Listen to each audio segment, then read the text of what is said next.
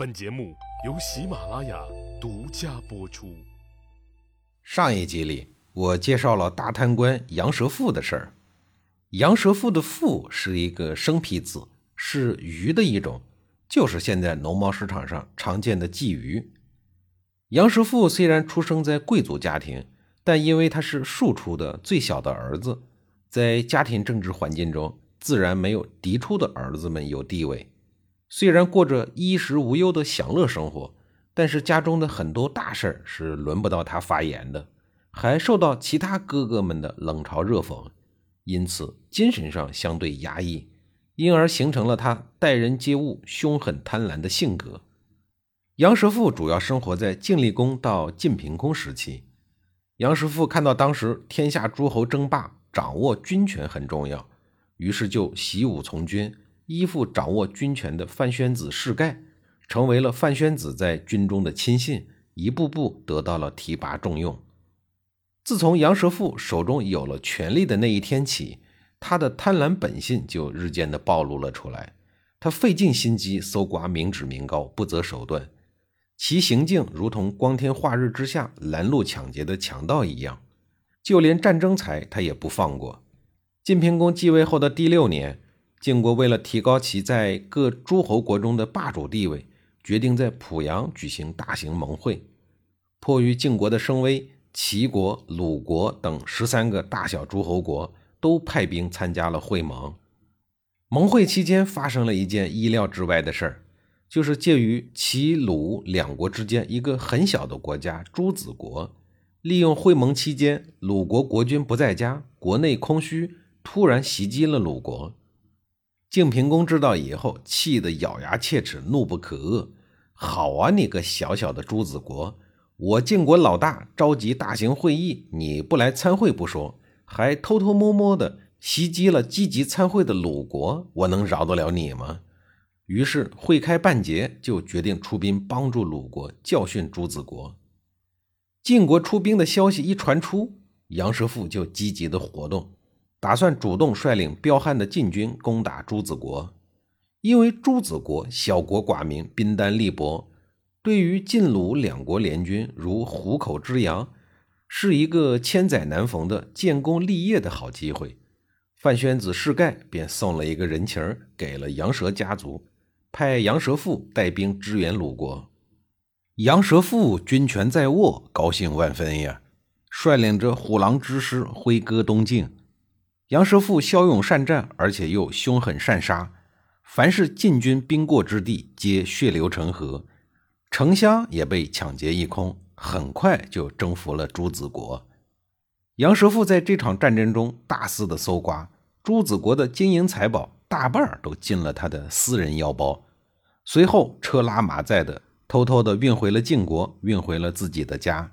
他看不上眼的残羹剩饭，才上交给晋国的王室。由此，他发了一笔横财。晋国把朱子国打残废了以后，鲁国大夫季武子对晋国军队，特别是主将杨蛇父十分的感激。他热情地挽留杨蛇父在鲁国住一段日子，让他游一游泰山，观一观秋水，尽情地玩乐几天。没想到，这个安排给了杨蛇父一个避免祸难的机会。事情是由晋国贵族内部的斗争引起的。晋平公继位后的第七年，手握晋国军政大权的范宣子世盖，与同自己一朝为官的栾盈不和，经常怀疑他有二心，便将他赶出了国境。栾盈被迫逃亡到了楚国。而当时晋楚两国争霸，范宣子便认定栾盈通敌叛国，于是大举的清洗栾盈一党的人。一次就捕杀了栾盈死党十多个人，其中就有杨蛇父的哥哥杨蛇虎。杨蛇虎被诛杀了，杨蛇家族受到了牵连。杨蛇父的两个同父异母的哥哥杨蛇赤、杨蛇西也都被范宣子世盖给囚禁了起来。鲁国大夫得到了这个消息，就更坚持不让杨蛇父回国了，借机保护了起来。杨蛇父由此呢躲过了一场大祸。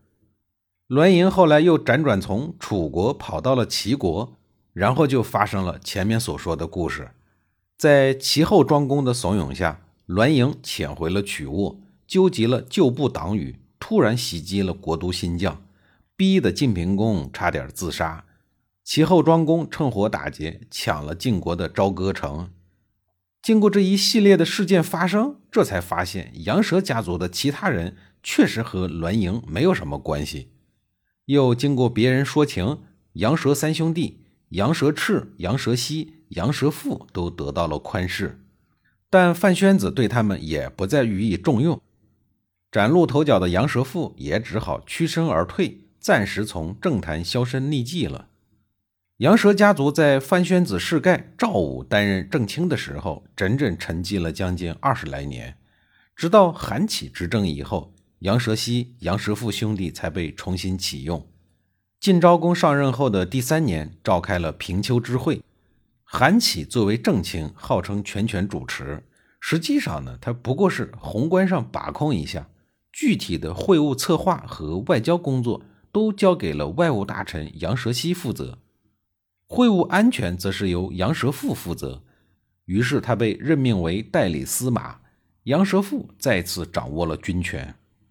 为了显示晋国的军威，经过一番准备，七月二十九日，杨蛇父率领晋军三十万人，战车一千辆向东开发，准备到诸国的南面去训练军队。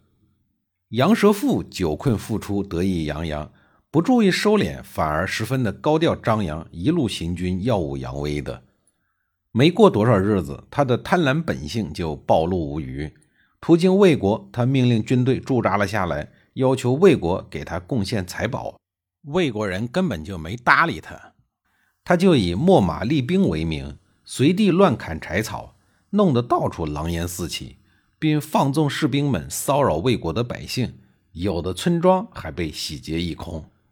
魏国此时认清了杨蛇父的贪婪本性，只好派大夫屠伯代表魏国国君，带上了精美的鲁国产的绸缎和美味的羹汤，夜见杨蛇夫的哥哥杨蛇西。屠伯献上礼物以后说：“各国侍奉晋国，从来都不敢有二心，更何况魏国在晋国君王的房檐下，怎么敢有别的念头呢？”贵国士兵这一次在魏国砍柴，与过去不大一样啊！麻烦您出面制止一下您的弟弟杨蛇西。知道弟弟的贪婪本性复发，但又骄横不听劝告，自己也无能为力。他只好收下了鲜美的羹汤，把绸缎退还给了屠伯。然后他抱歉地说：“杨蛇父贪求财货，在晋国是出了名的。他如此的贪婪，会大祸临头。”今天这件事儿，我想最好的办法是，您以贵国君王的名义，把这些个精美的绸缎送给他本人，估计呀也就没事儿了。屠伯回去以后，马上照办。果然不出所料，杨蛇父见财眼开，看见精美的鲁国产绸缎，非常的高兴，当着屠伯的面，就向部下下达了命令，停止骚扰百姓。这件事使杨蛇父贪婪的嘴脸暴露无遗。没多少天，杨蛇父带领军队离开了魏国，然后继续东进，沿途示威，不断的骚扰索贿于其他的诸侯国。这一路上，晋军先后压服了郑国、魏国、齐国、诸国、莒国等十几个国家。杨蛇父可谓是名利双收，搜刮无数，满载而归。下一集里，我继续给您讲杨蛇父是怎么败坏晋国名声的。